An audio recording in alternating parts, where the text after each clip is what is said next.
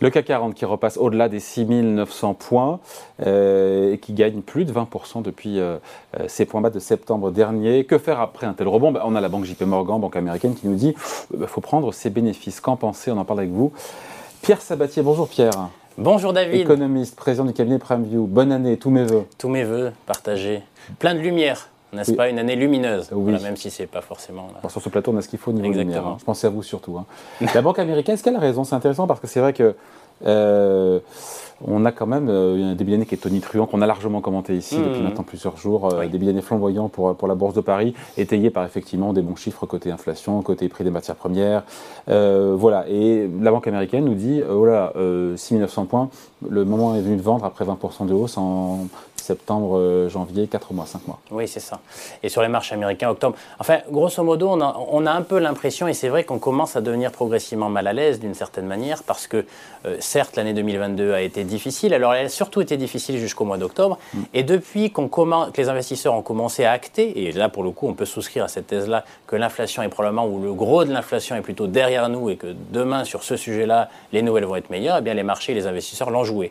Comme si en fait tous les problèmes du passé avait disparu. Ça explique en fait la vingtaine de pourcents du rebond euh, européen, qui est d'ailleurs plus puissant que le rebond américain euh, dans le même temps. Et ce qui fait dire euh, beaucoup quand on est en bull market. Enfin, classiquement, le bull market, c'est quand on a pris 20% par rapport à un point. Oui. ça, ça, ça, sert à rien de parler comme ça. Non, je ne crois pas. Non, je crois pas, parce qu'être en bull market après avoir perdu 25% au préalable, ça vous ramène toujours pas en fait au même niveau. C'est compliqué. Pour parler de bull market, il faudrait que les conditions soient là pour que structurellement les marchés actions expriment tout leur potentiel. La question est donc celle du potentiel des marchés actions aujourd'hui, des entreprises. Hein, les actions, c'est des entreprises qui font des résultats. Et c'est là où, grosso modo, on est d'accord avec oh, l'idée qu'il faut ça. commencer. C'est la, politique monétaire, c'est pas, il n'y a pas oui, alors, les ben, résultats. prenons les choses les unes après les autres. Hein. Donc, euh, on va prendre la politique monétaire. Politique monétaire. La thématique inflationniste est progressivement derrière nous. Déjà, c'est certes plutôt, ça sera plus vrai aux États-Unis qu'en Europe. Parce que vous savez qu'il y a un écart dans les cycles économiques. Les États-Unis sont en avance de cycle par rapport à nous. Et donc, euh, naturellement, on a toujours 3 à 6 mois de retard. Donc, si aux États-Unis, on a vraiment, pour le coup, acté le pic d'inflation euh, voilà, au cours du dernier trimestre de l'année. On a une inflation à 7% aux États-Unis, donc on va se calmer. Oui, voilà, déjà, elle reste relativement élevée. Elle devrait quand même, en fait, euh, refluer parce que, quand même, il y a des éléments cycliques du type matière première voilà, qui, qui sont quand même en train de s'améliorer depuis un certain nombre de mois. Donc, ça, ça va être un peu derrière nous. Ça veut dire quoi? Ça veut dire qu'à terme, les taux directeurs vont arrêter de monter dans un horizon de moyen terme. Mais ça ne veut pas dire qu'ils vont baisser. Ça veut pas dire que les conditions de financement, hein, que la liquidité, la liquidité sur les marchés, marché que va s'améliorer. Le marché anticipe une baisse des taux de la Fed sur la fin de l'année 2023. D'accord, bon, bah, bien, hein. on va un peu vite, c'est un ah petit peu lointain. Et entre maintenant et la fin d'année 2023, il y a un sujet qu'il faut aborder, qui est celui en fait, pour le coup, de l'économie réelle et du ralentissement économique en cours et de finalement récession ou pas récession en fait à venir. c'est ça un peu le sujet principal, nous, qui nous préoccupe, c'est que pour le moment, même si on considère, on fait partie des optimistes où on dit qu'il y aura une légère récession aux États-Unis en zone euro, on sera autour de zéro, Qui sera peut-être moins que ce qu'on bah, imaginait il y a quelques mois d'ailleurs. Alors, je, déjà, un, j'attends de voir tout de même, parce qu'il faut savoir que historiquement parlant, euh, l'impact sur la demande finale des hausses des taux, c'est aux États-Unis 12 mois après et en Europe 18 mois après. la hausse des taux, c'est en 2022. Donc c'est à partir de maintenant qu'on va véritablement voir si, et je, rappelle tout de même, l'impact des, des 4% de hausse des taux directeurs, l'impact des 4,5% aux États-Unis des taux hypothécaires vont finir, vont finir par avoir un impact sur l'économie réelle. Historiquement parlant, ça a toujours été le cas. Alors, il y a peut-être des raisons qu'on appréhende assez mal qui feraient que, bah, pour le moment, enfin, cette fois-ci, eh bien non, l'augmentation des taux, en fait, n'aura aucun impact sur la demande finale. Ce n'est pas notre scénario central et c'est pour ça qu'il faut faire attention. On n'a pas idée encore de l'ampleur du ralentissement à venir. Pour nous, on sera légèrement négatif aux États-Unis sur l'année. C'est un scénario optimiste dans lequel, si tout se passe bien, on sera légèrement négatif. Donc, ce légèrement négatif, qu'est-ce que ça veut dire concrètement, macroéconomiquement? Ça veut dire que sur les entreprises, vous savez, hein, toutes les récessions qu'on a connues depuis maintenant 40, les 40 dernières années, eh bien, aucune récession n'a pas amené à des révisions à la baisse des anticipations des profits des entreprises. ça, c'est problématique, ça. Et, donc, je vais vous donner quelques chiffres, parce que ça, donne des éléments de référence. La plus légère, la plus petite, 15% de baisse des révisions, en fait, des anticipations de profit qui sont faites pour acter le ralentissement économique ou la récession. La plus importante, 40%, 35 à 40% selon qu'on est aux États-Unis ou en Europe. Aujourd'hui, aux États-Unis, les révisions de la baisse des anticipations de profit par rapport au point haut, c'est 4%.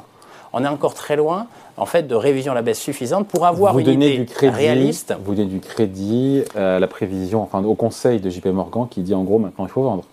alors oui, tactiquement, maintenant il faut vendre et je dirais plutôt qu'il faut être encore un peu patient. Je sais que c'est dur, je sais que ça fait l'année 2022 a été terrible pour les investisseurs et que tout le monde a envie de revenir en espérant en fait que, les, que demain sera meilleur qu'hier.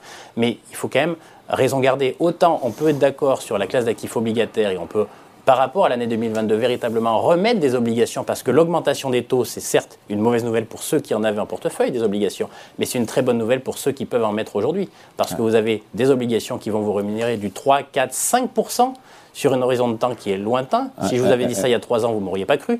Donc ça, c'est déjà une bonne nouvelle, mais chaque chose en son temps.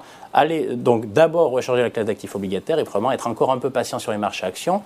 Je sais, vous allez me dire, oui, mais les marchés financiers, les investisseurs sont très anticipateurs. Certes, mais je n'ai jamais vu de marché, globalement, des marchés actions qui montaient quand on était, quand on était au début d'une période de révision à la baisse des anticipations de profit. Parce que je le rappelle quand même, quand on achète une action, on achète une entreprise. Donc, on achète d'ailleurs. Donc à court terme, vous êtes négatif. On est prudent prudent. Donc, et alors, on est, on est globalement prudent et ça sera probablement notre point de vue sur le premier semestre 2023, tant qu'on n'aura pas pu identifier. Mais c'était le consensus avant le début d'année. Il faut voir qu'en 5 ou 7 ou 8 séances, on a fait, entre guillemets, euh, la performance qu'on attendait sur l'ensemble de l'année. C'est là on dit que les analystes sont totalement trompés. Oui, et, alors... et, en même temps, tout le monde disait euh, Ah ouais, mais début d'année, ça va être compliqué, après, ça ira mieux. C'est un peu le consensus. Alors, c'est la journée en fait des adages, mais c'est à la fin de la foire qu'on compte les bouses. Hein. Donc, euh, pour l'instant, il ne faut pas aller trop vite en besogne. Euh, sur, on verra là où on, on, en sera en fait déjà à la fin du mois de juin 2023 sur les niveaux des indices. Il est vrai que pour le coup, on a consommé probablement une très grande partie du potentiel de hausse des marchés actions si véritablement on a un ralentissement économique qui nous amène à une récession dans la plupart en fait des pays du monde. Je parle évidemment là d'abord des États-Unis d'une part et de l'Europe d'autre part. Encore une fois, je le répète, euh, je ça veut dire quoi? Ça veut dire qu'une fois qu'on aura les anticipations de bénéfices, qui vont arriver, hein, mm. soyons-en sûrs, une fois qu'on les aura eues, là pour le coup, on aura eu la révision en fait des anticipations de bénéfices, là pour le coup, il sera probablement très opportun de remettre du risque en portefeuille parce qu'on aura finalement corrigé tout l'excès de valorisation en fait. Euh, si le marché monte à 7002, ce que vous dites là ne tient plus. Hein si le marché tient, euh, monte à 7002, eh bien, je vous le dirai encore plus. Ah c'est dans, dans, la vie, les hommes ne montent pas jusqu'au ciel. On finira bien par avoir raison. Non, mais sans blague, euh, concrètement, encore une fois, je rappelle qu'on achète des actions pour la capacité de l'entreprise à créer plus de valeur demain qu'aujourd'hui. Mm. Demain qu'aujourd'hui. Si on est, encore je le répète, mm. on est dans une situation où nos anticipations de création de richesse des entreprises sont surévaluées par rapport à ce qu'elles feront. dans, ces contextes, dans ce contexte-là, ça me paraît difficile en fait d'acheter les actions en sachant que le, le sujet, parce qu'il y a un argument qui est aujourd'hui utilisé par certains qui s'appelle la faible. En gros, les marchés seraient pas chers. C'est pour ça qu'on doit les acheter. Mais je rappelle que c'est pas vrai. C'est pas vrai. 12 sur les marchés boursiers européens. Européens, effectivement, mais européens, on n'a pas commencé à baisser, en fait, à réviser à la baisse les anticipations de bénéfices. Si vous faites, comme c'est le cas pour la plus petite des récessions, moins 20% sur les anticipations de bénéfices, vous êtes à, 12, vous êtes à 14 à 15, ce qui est globalement un, prix de marché pour les, les actions européennes. Mais pas, moyen, mais plutôt relativement élevé. Aux États-Unis, on est à combien aujourd'hui 17. On est à 17. Si vous révisez de 10 à 15% les anticipations de bénéfices, vous êtes à 19. 19, à 20. Donc, en fait, j'ai jamais vu ça. À la fin d'un marché baissier, à la fin d'un marché de correction, j'ai jamais vu en fait des PER qui atteignaient en fait ces niveaux-là. Donc la réalité fait que. Il n'y a pas de code positif. En même temps, sur votre positif, il y a, euh, j'adore ce genre de statistiques. Alors c'est l'histoire, c'est le passé bien sûr, mais c'est S&P Dow Jones qui a calculé que lorsque le S&P 500 progresse au mois de janvier, il a 70% de chances d'être en hausse sur l'ensemble de l'année. Bon, c'est le passé, ça veut pas dire que l'histoire va se répéter, mais c'est mhm. intéressant, non? Oui, je ne sais pas si c'est intéressant. C'est En tout cas, ça fait parler. Bon, après, effectivement, s'il est positif sur le mois de janvier, bien, c'est mieux en fait d'avoir accumulé en fait une hausse euh, qu'avoir euh, qu'avoir commencé avec un gadin, ça c'est évident. Mais je veux dire, c'est n'est pas véritablement significatif. Moi, je rappelle quand même que l'environnement de marché il est déterminé par trois phénomènes. Le premier, ce sont les fondamentaux macro et micro. Donc euh, macroéconomie, l'ensemble de l'économie, et micro, les révisions de bénéfices. Sur ce plan-là, on ne peut pas dire que l'environnement est favorable. Il est, pour l'instant, à court et moyen terme, il est défavorable. Il y a, d'un autre côté, politique budgétaire et politique monétaire. Je veux bien qu'on soit heureux d'imaginer qu'un jour les taux directeurs vont arrêter de monter, mais on en a parlé par ailleurs. Donc, mais les taux directeurs, ils ne vont pas baisser pour autant, dans une perspective même de court et moyen terme. Ils vont monter encore un peu. Et ils resteront hauts. Ça veut dire que les conditions de financement seront défavorables pour les ménages. C'est là où les marchés sont. Deuxièmement, et attention, quand on parle de politique monétaire, n'oublions pas que l'essentiel de la politique monétaire, elle ne s'est pas appuyée sur les taux pendant 10 ans. Ce n'est pas ça qui a fait monter les marchés. C'est le quantitative easing. Ça veut dire que les banques centrales étaient des acteurs majeurs et apportaient de la liquidité au marché. Terminé. Là, aujourd'hui, qu'est-ce qu'elles font? Elles retirent. Elles retirent des liquidités du marché dans un moment où les fondamentaux sont plutôt dégradés. ce qui veut dire que, pour le, coup, pour le coup, ce phénomène-là, il est plutôt là aussi, pour l'instant, encore défavorable. Le troisième point, c'est tout le reste.